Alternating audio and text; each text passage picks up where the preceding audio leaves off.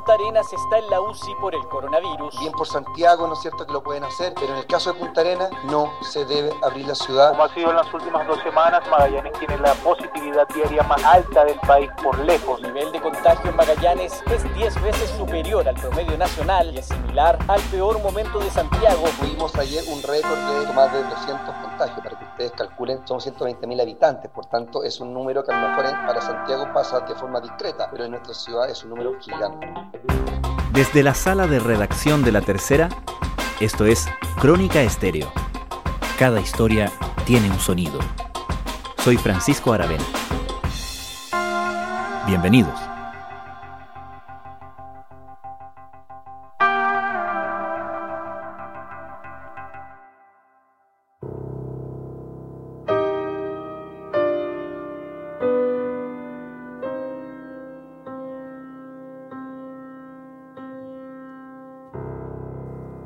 Mientras buena parte del país discute las medidas de desconfinamiento y de cómo festejar las fiestas patrias en este contexto, el extremo sur de Chile revive con preocupación un brote de COVID-19 que deja claro que la emergencia está lejos de superarse.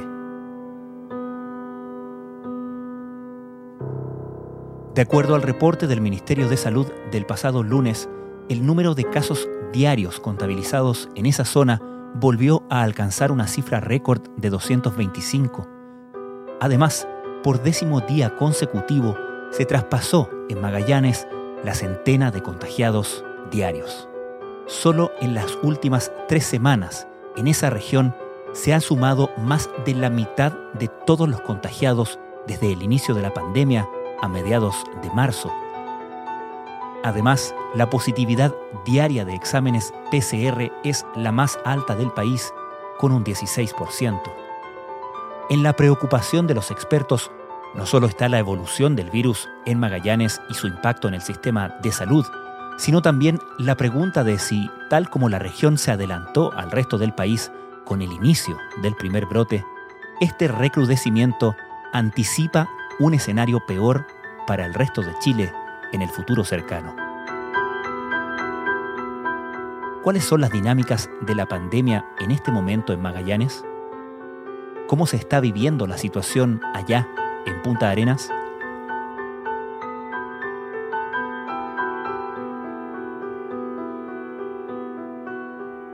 Bueno, la situación que vivimos hoy día es una situación bastante complicada. Eh, tenemos una reactivación de este brote que tuvimos desde el comienzo. Más que hablar de rebrote, yo prefiero hablar de reactivación porque la verdad es que nunca llegamos a cero. Gonzalo Sáez Torres es presidente regional del Colegio Médico en Magallanes. Y sí hemos tenido esta reactivación ahora que implica que nuestra tasa de contagio es muchísimo mayor que la que tuvimos en abril cuando entramos en la primera cuarentena. Nuestra tasa de pacientes activos en este minuto es muy alta, mucho más alta que la que tiene el resto del país, mucho más alta de la que tuvimos nosotros en abril. Para poner un poquito en perspectiva esto, uno puede decir de que nuestra tasa de activos hoy en día es alrededor de 7 u 8 veces más que la que tiene el promedio del país, 10 veces más alta que la que tiene la región metropolitana y por lo menos 5 veces más alta que la que tuvimos en la primera cuarentena. El nivel de contagio en Magallanes es 10 veces superior al promedio nacional y es similar al peor momento de Santiago. Según un estudio de ICOVID Chile, 996 casos en 11 días, una cifra que lo dice todo. Solo hoy se notificaron 107 nuevos casos. A nivel regional se registran 1037 casos activos. Eh, y por lo tanto estamos viviendo una situación bastante compleja porque a pesar de que la tasa de hospitalización respecto del episodio que tuvimos en abril es un poco menor, la cantidad de casos es tan alta que de todas maneras estamos con una cantidad de pacientes hospitalizados tanto en cama básica como en unidad de paciente crítico que es bastante compleja.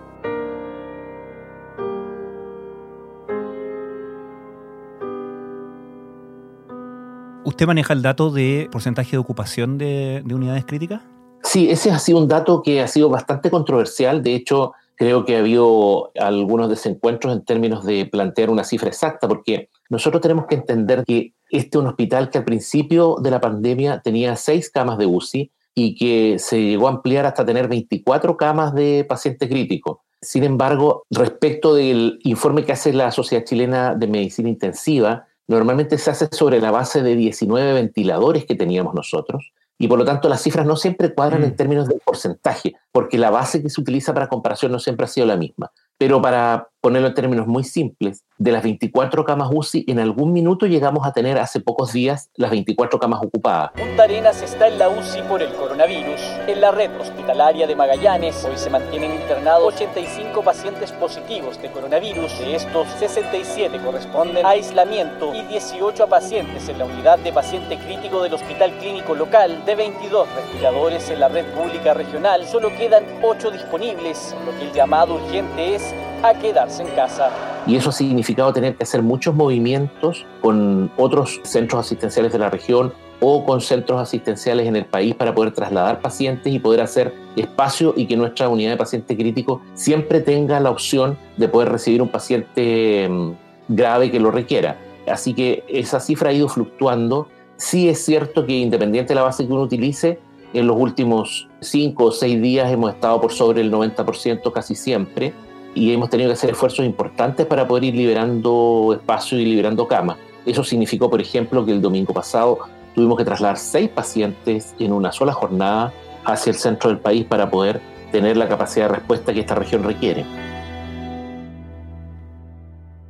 Y me imagino que a la luz de los casos de contagio de los últimos días, ustedes proyectan un aumento, obviamente, en la necesidad de hospitalización, ¿correcto?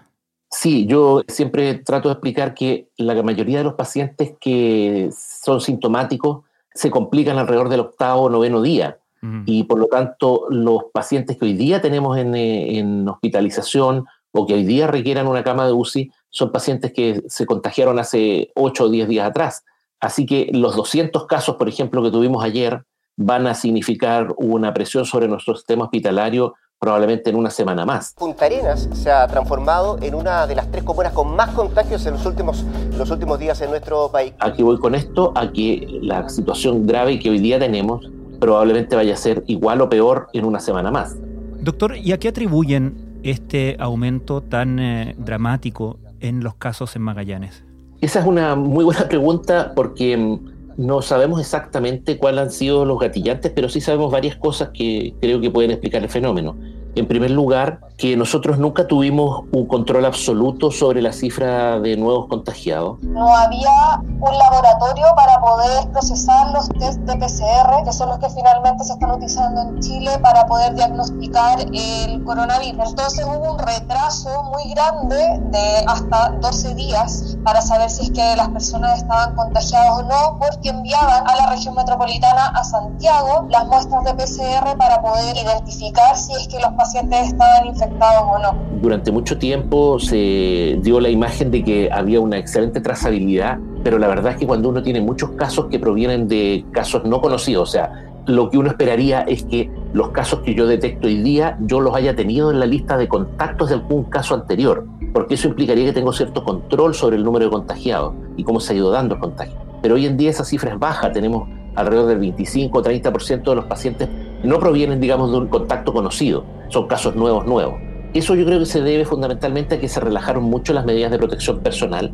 Uno debe recordar de que el uso de mascarilla, el distanciamiento físico, la solicitud de no juntarse en reuniones sociales ni familiares, actúa en buenas cuentas como una verdadera vacuna. Vale decir que para que funcione, el 80% por lo menos de la población tiene mm. que cumplir con estas medidas. Cuando este porcentaje baja, la circulación viral hace que el número vuelva a aumentar. Y eso es lo que yo creo que sucedió en el mes de agosto, cuando nosotros ya nos dimos cuenta que las cifras iban subiendo en forma progresiva y no, no se trataba solo de un fenómeno aislado o un pequeño foco. Había múltiples focos, fundamentalmente familiares, y algunos focos también de origen laboral, pero que más bien correspondían a reuniones sociales después del trabajo. En lo concreto, ¿qué es lo que nos pasó? Primero, algo muy humano. Estas pequeñas cosas que tú te vas relajando, se te olvida el COVID solamente cuando conversas, pero en la vida personal ya no hay tanto gel en la casa, ya empiezas a ir donde el vecino, donde el amigo, primero que nada. Segundo, empresas, sobre todo pesqueras, que no tuvieron el estándar sanitario requerido en un momento dado, que, fueron algunos focos durante el mes de julio. Entonces eso hizo que la cifra empezara a aumentar y como se comporta el virus en forma exponencial, ha significado que esta segunda ola o esta reactivación sea mucho mayor que la que tuvimos al principio. Si a eso además uno le suma el hecho de que la población ha disminuido la percepción del riesgo, mm. porque la mayoría de los mensajes tienen que ver con la situación nacional, que ha ido mejorando, entonces se produce un relajamiento en las medidas generales que lleva a que no tengamos un buen control sobre la tasa de contagio. Entiendo que es difícil establecer con precisión esto que le voy a preguntar, pero ¿cuándo cree usted que la población empezó a perder esa percepción de riesgo? ¿Cuándo empezó a relajarse la población en Magallanes? Sí, eh, yo creo que eso es muy difícil de establecer por los tiempos que ocurren entre que las personas se toman contacto con el virus y empiezan a presentar síntomas y se establece un foco de contagio, lo más probable es que ya a principios o mediados de julio la población allí ya tenía una percepción de que esto ya lo habíamos superado, veníamos de vuelta a una cuarentena que terminó a mediados de mayo y las cifras realmente iban como a la baja. Pese a todo, según las autoridades, lo peor ya habría pasado en ciertas ciudades como Osorno o Punta Arenas. De hecho, al menos en la región de Magallanes, las cifras de contagio han ido bajando paulatinamente, tanto que empezarían a vivir una nueva normalidad. Y comenzaron los mensajes que han sido un poco contradictorios en el sentido de que se nos insiste en que tenemos que cuidarnos, pero que se van a ir relajando algunas medidas y se va abriendo parte del comercio y se va estableciendo una actitud de normalidad que no es tal con estas cifras que tenemos. Aún así, para muchos la normalidad no ha llegado y al contrario prefieren ser cautos. Todavía temen que la situación se revierta desfavorablemente. ¿Hay factores propios de la región? Porque se hablaba con el primer episodio, el primer brote, del influjo de los turistas, de los extranjeros. ¿Hay fenómenos locales que cree usted que pueden contribuir a configurar la situación que tenemos hoy? En el primer brote, en el brote de abril, nosotros tenemos la impresión de que nos adelantamos al resto del país porque es muy probable que la circulación viral que existía en la zona haya antecedido a los primeros casos que ocurrieron en Santiago.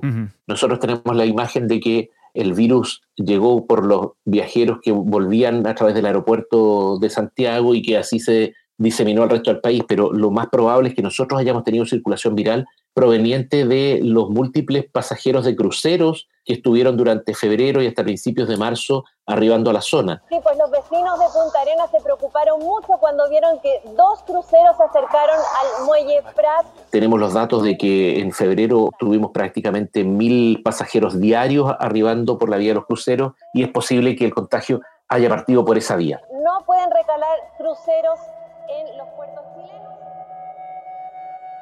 Doctor, ¿el clima en Magallanes cree usted que juega un rol? No lo sé, ha habido muchos estudios en el. Nosotros en esto siempre nos referimos y tratamos de buscar alguna referencia en las publicaciones que se han dado en otros lugares que nos antecedieron, fundamentalmente estudios en China o en Europa que han tratado de establecer alguna relación y la verdad es que pareciera que no la hay. La pandemia se dio con la misma fuerza tanto en países cálidos como en países fríos, con circulación de, humedad distinta, con condiciones de variación climatológica también distintas. Quizás el clima es lo único que pueda contribuir es que durante los meses de invierno la gente tiende a hacer reuniones en lugares más pequeños o con menos circulación de aire. Y como hoy día sabemos que el virus tiene un alto impacto a través de la dispersión de aerosoles, podría eso contribuir, pero no creo que exista una relación entre el clima y la tasa de, de contagios que tenemos. ¿Nos podría contar a su juicio, ¿cuál es el estado de ánimo de los trabajadores de la salud allá? Yo creo que es más o menos parecido a todos los trabajadores de la salud que han vivido la pandemia de distintas formas en distintos lugares del mundo. Por un lado, ha existido una enorme carga de trabajo, un gran compromiso por mantener a los pacientes en las mejores condiciones posibles y asegurar su recuperación. Hay en lo que se llama en cuidados de salud un síndrome de burnout, o sea, la gente se va cansando y se va quemando por la carga de trabajo y por los extenuantes turnos. Pero además existe alguna vez, lo hemos conversado con otros colegas, también algún grado de frustración y de rabia al darse cuenta que mucha gente da su mejor esfuerzo en los eh, centros hospitalarios y la realidad cotidiana de la vida diaria fuera de los hospitales no tiene el mismo compromiso o no sigue eh, el mismo comportamiento. Bueno, es importante recordar que nosotros fuimos uno de los primeros hospitales, en caso del hospital de William, que tuvimos casi el 100% de funcionarios infectados. Entonces muchas veces uno ve los grandes esfuerzos que realizan aquellos que trabajan directamente con los pacientes y el relajamiento de las medidas fuera del hospital que hacen que pareciera que los esfuerzos son estériles.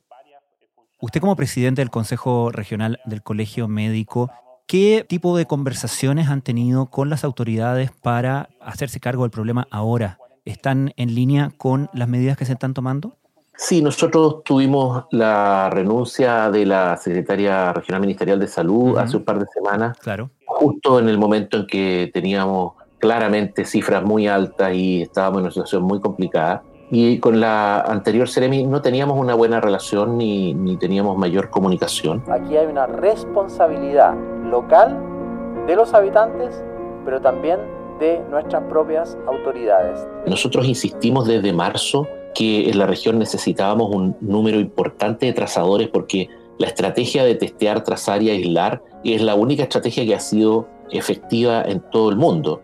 Y nosotros capeamos la primera ola con un trabajo enorme de la gente que hace detección de casos y que se comunica con los casos y con los contactos, pero eran 17 trazadores para la región. Así que la noticia, después de la visita del ministro, de que se amplió la base de trazadores a 70, nos dejó bastante más tranquilos y más, y más aliviados, porque sabemos que ese es un trabajo esencial para poder eh, controlar la pandemia. Hace pocas semanas viajó un equipo de Santiago a apoyar en la trazabilidad y detección de casos. Eso debería alertarnos en el contexto del resto del país, sobre todo ahora que vienen fiestas, las cuales nuevamente también se les da un mensaje, eh, a mi parecer, eh, equívoco, de muchos relajamientos a las personas. Sí, se han ido corrigiendo algunas cosas que estaban deficientes. Nosotros tenemos siempre la imagen de dos realidades, una que es la de, de la puerta del hospital hacia adentro y otra de la puerta del hospital hacia afuera. De la puerta del hospital hacia adentro yo tengo la mejor percepción de cómo se preparó el Hospital Clínico de Magallanes, y de hecho nos dio muy buen resultado en la primera cuarentena,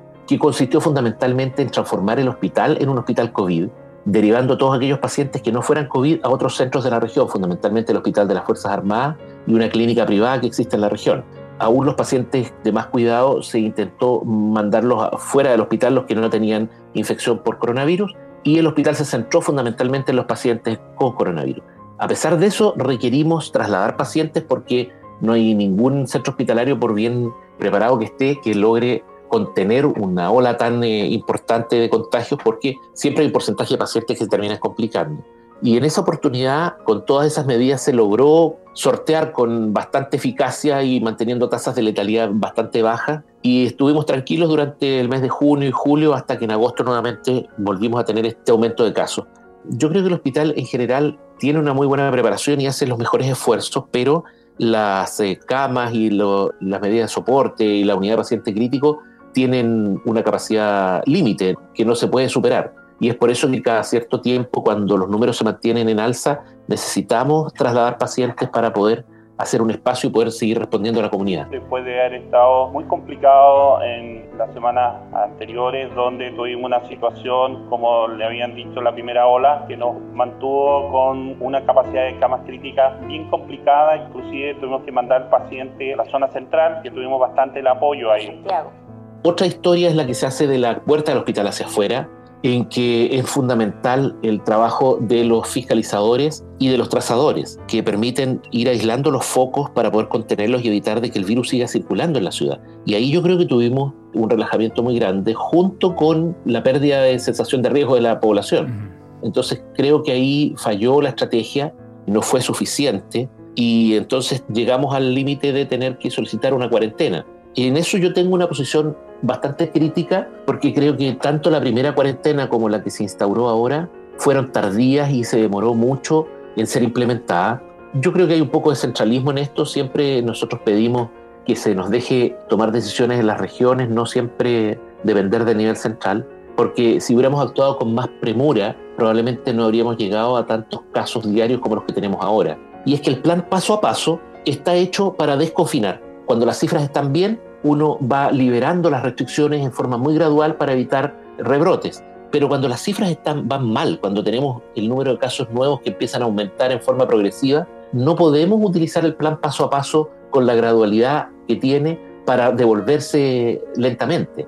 Necesitamos que cuando las cifras empiezan a estar mal, se vuelva rápidamente a fase 1. Ojalá una cuarentena rápida y efectiva. Y eso va a dar mejores frutos que ir lentamente volviendo a las medidas de restricción. El mejor ejemplo es el que tuvimos nosotros. Cuando las cifras empezaron a estar mal, volvimos a fase 2, que significa cuarentena de fin de semana, y eso no tuvo ningún impacto en las cifras, ninguno. Tuvimos que esperar a que las cifras subieran más para que se decretara una cuarentena total. El ministro País estuvo en nuestra ciudad el día martes, trajo equipos, trajo personal médico, ahora tenemos más, más equipos para los testeos que son fundamentales. Entonces él tiene claro finalmente lo que está pasando, por tanto estoy muy esperanzado que podamos tener como toda regla también las excepciones, bien por Santiago, ¿no es cierto?, que lo pueden hacer, pero en el caso de Punta Arenas no se debe abrir la ciudad hasta que los números bajen y lamentablemente como vemos esto va a pasar en bastantes días más. Cualquier cosa que vaya en sentido contrario va a ser totalmente perjudicial.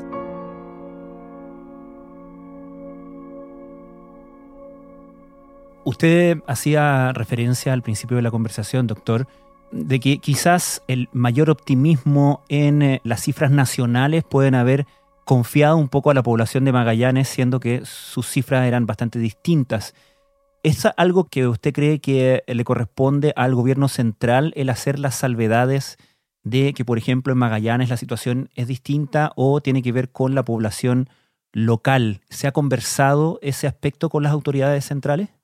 Sí, yo creo que efectivamente en, las regiones debe haber campañas comunicacionales muy locales, muy focalizadas para evitar esta percepción de una sola realidad nacional. Nos hemos cansado de elaborar informes para que se entienda la realidad regional y no quería dejar pasar eh, lo que ha pasado en el lo que ha pasado con los alcaldes de Valle, La Serena, Coquimbo, de las comunas que tienen cuarentena, de lo que ha pasado en Magallanes. No sé si ustedes se acuerdan, pero desde que iniciamos el programa hemos hablado de la necesidad de mesas regionales vinculantes, de descentralizar la gestión de esta pandemia. Nuestro país es lo suficientemente largo y ha tenido un comportamiento de la pandemia muy diverso en las distintas regiones y por lo tanto yo creo que las campañas locales debieron, haber sido mucho más potentes y debió haberse tenido una forma de comunicar a la población que permitiera tener una sensación de riesgo real y no una fantasía eh, basada en lo que estaba sucediendo en el resto del país. Hoy día nuevamente nos encontramos con este centralismo aplastante que no mira eh, los territorios, su análisis y además los pisotea porque lo que esa idea de... Doctor Gonzalo Sáez, muchas gracias por esta conversación. Muchas gracias a ustedes.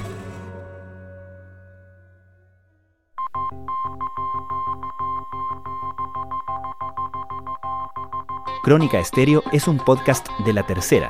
La producción es de Rodrigo Álvarez y Melisa Morales. Y la edición de quien les habla, Francisco Aravena. La postproducción de audio es de Michel Poblete. Nuestro tema principal es Hawaiian Silky de Sola Rosa, gentileza de Way Up Records. Nos encontramos pronto en una nueva edición de Crónica Estéreo.